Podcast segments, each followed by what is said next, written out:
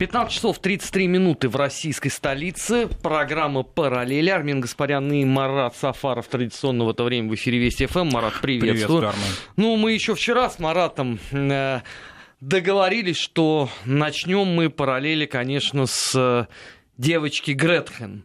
Потому что никто, по-моему, на минувшей неделе не отжег вот во всех смыслах этого э, прекрасного слова так, как сделала она. И дело даже не в том, что этот чудесный 16-летний а, ребенок выступил а, в Организации Объединенных Наций с совершенно бредовой речью, и никто меня не, не убедит, извините, в обратном, потому что когда тебя волнует вопрос экологии, ты занимаешь несколько иным. Но, на мой взгляд, здесь принципиально другое, что Девочка Гретхен просто в очередной раз показала, что вся политика, которая существует сегодня в мире, она является в чистом виде профанацией процесса. Потому что вот она выступила э, на Генассамблее ООН. С того момента прошло больше 72 часов, это как минимум. Вопрос важный. Что изменилось? Ну, во-первых, ничего не изменилось, кроме того, что мы увидели вот новую такую Жан д'Арк, как ее преподнесли ряд СМИ. Но надо сказать, что хотела она этого или не хотела, сразу же определились партийные пристрастия в мире, причем в таком глобальном смысле партийные, ну или, по-другому говоря, идеологически, поскольку а, Грету Тунберг сразу же поддержали различного рода те э, СМИ, э, которые, или те общественные организации, которые себя называют демократическими. Это особенно проявилось в Соединенных Штатах, где сразу же начался движ э, в сторону того, что, ну, фактически в сторону даже каких-то уже политических осмыслений ее посланий, да, и мы вчера это обсуждали, что э, есть ведь идеи, и они, в общем-то, не беспочвены, что это э, часть предвыборной американской кампании. Но мы и продолжим в следующем части, у нас будет Никита Данюк, мы обязательно поговорим о Генассамблее. А здесь ведь э, вопрос в другом. Но вот, на мой взгляд, э, проблема экологии за последние 30 лет переместилась просто в какую-то сферу стопроцентного словоблудия. Потому что все признают действительно серьезные проблемы, существующие во всем мире. Но у нас есть, например, организация Greenpeace – которая занимается, по-моему, чем угодно, кроме экологии. Она в какой-то мере вообще может, наверное, расцениваться как некая э, лоббистская э, движуха уже, потому что я помню, я был э, потрясен. Это год 2007, то есть 12 лет назад. Были выборы парламентские.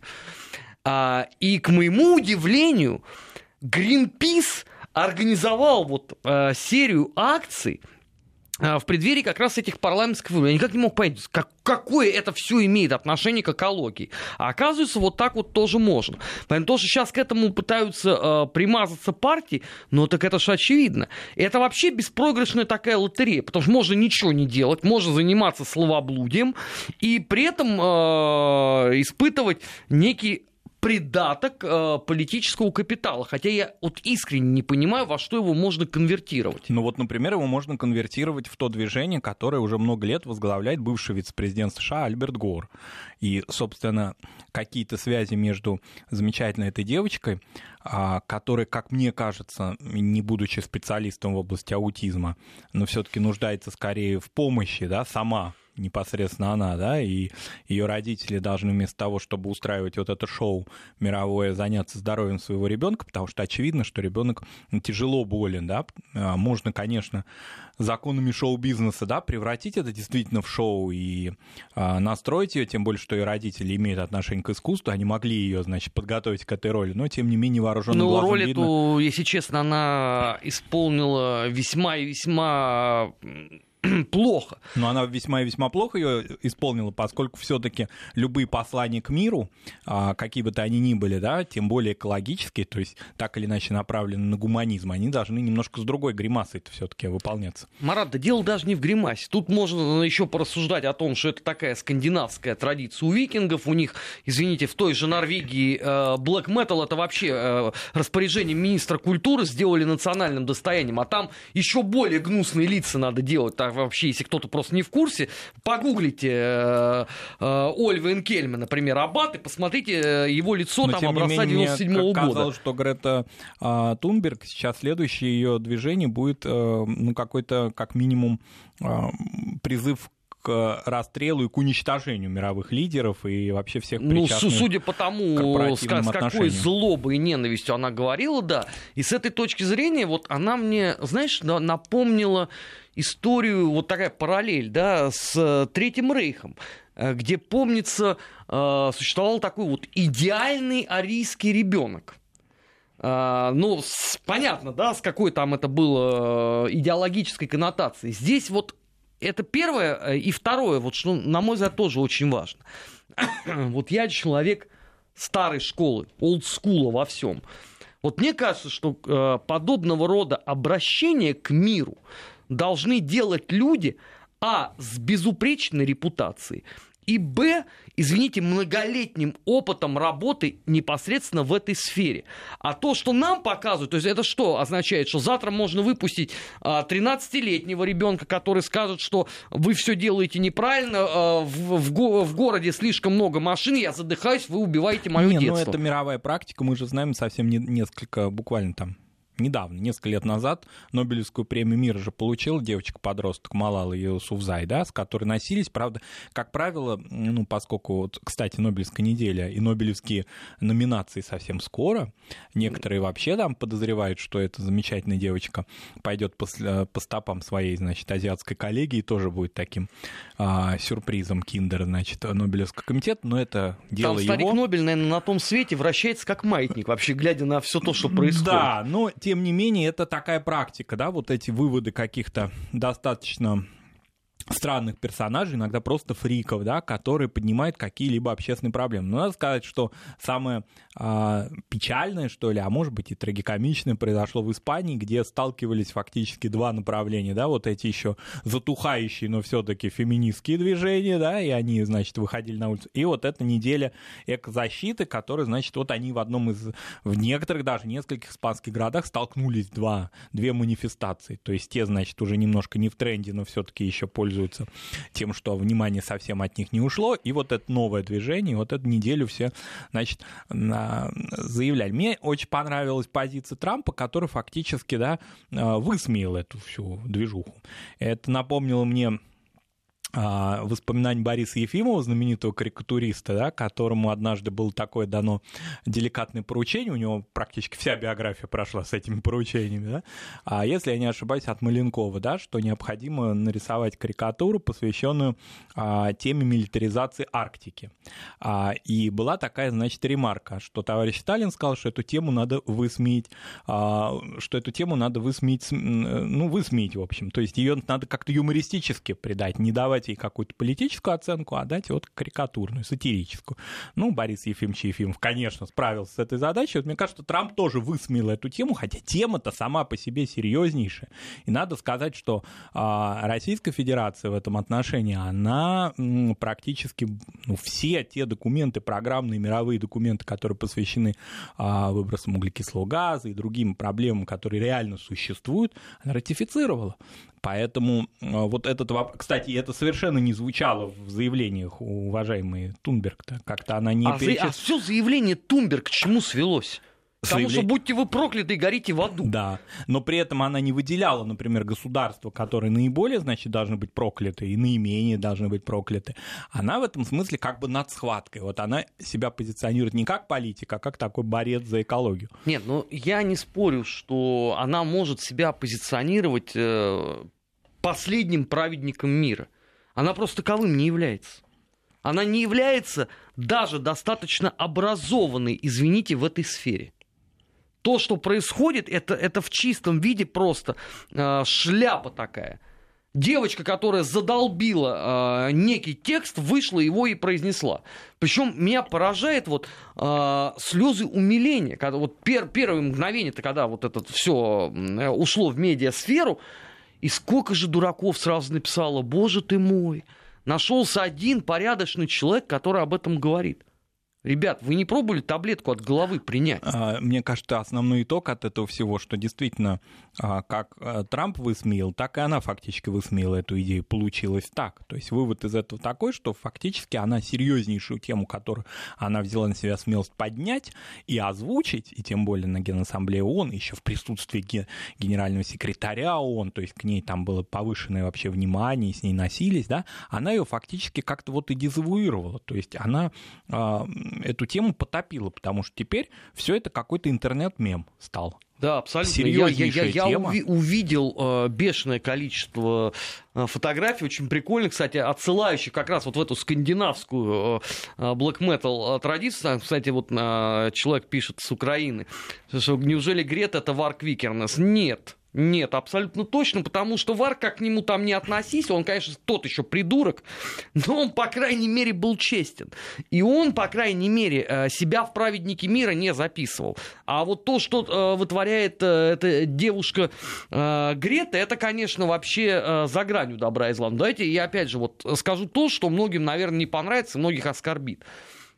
Но между тем, я предсказывал, и в архивах Вести ФМ вы наверняка это найдете, э, это еще мы с Гей Томасовичем сидели, что в нынешнее вот это время нездорового политического психоза обязательно последует продолжение девочки вот этой вот э, дочери муниципального депутата из Сирии, но просто с акцентом в другую сферу, в том числе в экологическую. Пожалуйста, вот она вам э, и последовала. Я так подозреваю, что сейчас уже, наверное, она пишет книгу воспоминаний, которая будет потом признана бестселлером года по версии York Times и получит еще, например, Пулицеровскую премию. Это все будет э, в том самом тренде, когда политика превращается в шоу-бизнес.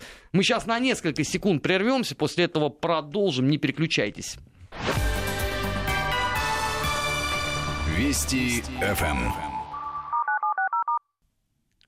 Продолжаем э, программу «Параллели». 15.45 в Москве. Армин Гаспарян и Марат Сафаров. Марат мне буквально перед эфиром просто потряс э, новостью, что оказывается э, в наших кругах, ну, даже рядах, можно сказать, которые тесные и сплоченные, нашлись люди, которые льют воду на мельницу э, врагов православной церкви. А конкретно, оказывается, у нас обозначились люди, э, которые выступают против того, чтобы европейский экзархат э, вошел, соответственно, в московскую патриархию. Если просто кто-то не знает, это все отголоски э, эпохи гражданской войны, э, когда бывшее высшее церковное управление на юге России вслед за остатками э, вооруженных сил э, все того же юга России Антона Ивановича Деникина и потом уже, соответственно, Петра Николаевича Врангеля э, ушли в эмиграцию и образовали там собственную церковь. Да? А, Все это называлось одним большим громким словом РПЦЗ, которое тоже потом подробилось. А, ну, я вам не буду сейчас э, рассказывать историю а, РПЦЗ, потому что это на самом деле вообще отдельная тема. Я не знаю, может, мы там в рамках наш 20 век поговорим как-нибудь об этом, или в том числе в рамках э, параллели, ну, когда будет повод. Здесь важно другое, что спустя сто лет русская церковь, по идее, вот она объединяется наконец-то, она возвращает себе вот полную мощь, и Марат мне сказал, у нас появились люди, которые выступают против этого. Да, у нас есть такие штатные религиоведы, которые на протяжении уже четверти века аккумулируют вообще все темы, связанные не только с православием, вообще с религиозными сюжетами. Не хочется делать им рекламы. А они, в принципе, маргинальны, то есть научной, например, академической среде, но, тем не менее, имеют различный медийный ресурс, которыми активно пользуются. И эта позиция у них была у такой группки да, религиоведов, в кавычках, и в момент Объединительного собора в 2007 году, да. И... Да, они его презрительно называли уния. Уния, да. Они не говорили о том, что так, о каноническом общении двух церквей. Я, я помню, кстати, это хорошо, я э, специально даже э, вот в тот момент разговаривал э, по этому поводу с э, священником из Джорданвилля. Я просто никак не мог уяснить, что за слово такое вот уния. Я помню, что такое уния, да, вот когда Молдавия в Румынию ушла, там, а, какой это был год, там, ну, конец вот гражданской войны, условно. А он мне объяснил, что, оказывается, есть вот такие э, ярые, лютые противники объединения церквей. Да, и они никуда не делись, и те процессы, которые происходят с 2018 года, с момента, когда Константинопольский патриархат упразднил свой, значит, фактически русский, а, западноевропейский экзархат, ну, а в большей степени он располагал приходами во Франции, в том числе самым знаковым, я думаю, самым известным Ну, и владианцы, конечно, да. да. Приход, собор Александра Невского. Собор Александра Невского. Собственно, с этого момента начался процесс перехода приходов а, в лона матери церкви, русской православной церкви. Собственно, в этих приходах русский язык никуда не делся, несмотря на то, что, да, к концу 80-х годов а, русский язык начал там уже, конечно, истощаться, но благодаря миграциям 90-х годов все-таки он возродился. И большая часть из этих приходов, несмотря на то, что используют и язык титульный, государственный, который у них в разных, в разных странах а, принят как государство, тем не менее русский язык не забывает, и более того, и священники, многие русские этнические, или из эмигрантских семей, или приехавшие из России. Так вот, этот, ну, на мой взгляд, процесс исторически и закономерный, поскольку совершенно очевидно, что этим все должно было уже да, логически завершиться. Да? Вот эта история векового пребывания русских православных приходов вне лона церкви, она, в общем-то, мы напомним, что и в конце 40-х годов после а, Второй мировой войны этот процесс начался, было, и в нем участвовал такой знаменитый митрополит Евлогий, которому еще патриарх Тихон поручил временное фактически управление этими европейскими приходами после да. революции. А, и он, в общем-то, конечно, человек очень сложной биографии, сложной судьбы, и тем не менее в конце своей жизни он а, сделал шаг навстречу Русской Православной Церкви. За что он был отдельно обруган отдельно иерархами РПЦЗ на и тот как, момент. И когда он скончался, собственно, его дело не довелось, не, не, не удалось довести до конца, потому что эти приходы а, потом усилиями, значит, вот этих карловацких раскольников, усилиями тогдашних, значит, вот этих идеологов непримиримых, да, а, они опять ушли, собственно, от Русской Православной Церкви, или даже скорее не дошли до нее, да. И вот этот процесс... Но ну, они оказались ровно посередине, между, условно, тогда уже не было Антония Храповицкого, блаженнейшего митрополита, но был, по-моему, Анастасий Грибановский, вот таким ярким проводником этого э, да, течения. Да. Никаких вообще контактов э, с большевистским Мордором. Да, ну, э, надо сказать, что там демографическая проблема потом стала складываться, да, потому что эти приходы, они перестали принимать и прозелитов из числа обращенных православных, ну, например, там, американцев, да, а людей не славянского происхождения, то есть они вообще вот такой вот осколок царской, как они представляли себе России, да, и фактически они стали, ну, вырождаться нехорошее слово, он просто истощаться, да, вот именно демографическим путем. А, и поэтому многие приходы, а, видя вот эту, эту тупиковую, значит, линию, они оказались в лоне подсуетившегося Константинопольского патриархата, который всегда подбирает, собственно, те осколки разных канонических церквей, не обязательно русской, но и балканских церквей, и греческих церквей, да, и, собственно, их окучивал в течение многих лет. И самое главное, что собор э, на Рю-Дарю, собор Александра Невского, он находился вот в таком, ну, как мне кажется, очень странном да, статусе. То есть он был очевидно русским, но при этом он не принадлежал ни к русской зарубежной церкви, ни к русской православной церкви. А, он находился в лоне Константинополь. Очень многие а, туристы и ну, паломниками назвать все-таки в Париж как-то не очень поворачивается язык. Ну сказать. почему? Когда вот э, в начале 90-х годов стало вот это э, невероятно модным э, история русской иммиграции – ну, Свято-Сергиевский институт, многие ну, ездили немало людей поехало, да. и в том числе там э, и на Рю-Дарю. И многие из них столкнулись с чем? С тем, что собор э, вне служб чаще всего закрыт. И там висят объявления о том, что вот он открыт во время службы там, и так далее. По-разному его деятельность была, да, и очень многие, ты мои знакомые, они находились в каком-то недоумении. То есть они привыкли к тому, что в России они приходят в храм в то время, когда, ну, не только вне служб, но и вообще вообще, когда у них возникает такое, а, такая идея, да, такое желание в Во Франции, в русском соборе такой возможности у них не было.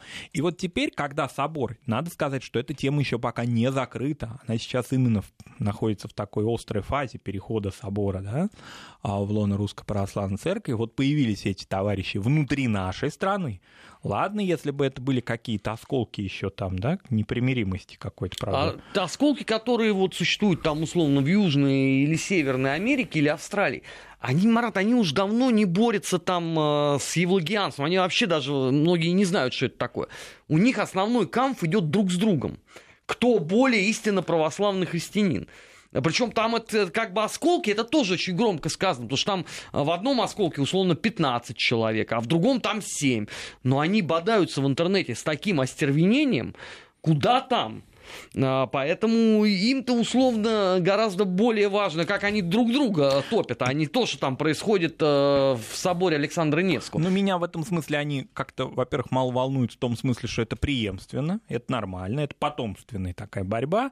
Она, собственно, может быть, эта борьба их и сохраняет на белом свете, потому что эта борьба равна идентичности. Если ты борешься, то значит ты еще пока на плаву не ассимилировался. А я бы поспорил бы, потому что когда боролись условно участники участники белого движения, вот эта иммиграция первой волны, романтичные поручики и штабс-капитаны, в этом был смысл. Это была часть их жизни. А когда, извините, этим занимаются их правнуки уже, не имеющие вообще ни малейшего представления о том, что это на самом деле такое, то это просто какой-то абсурд.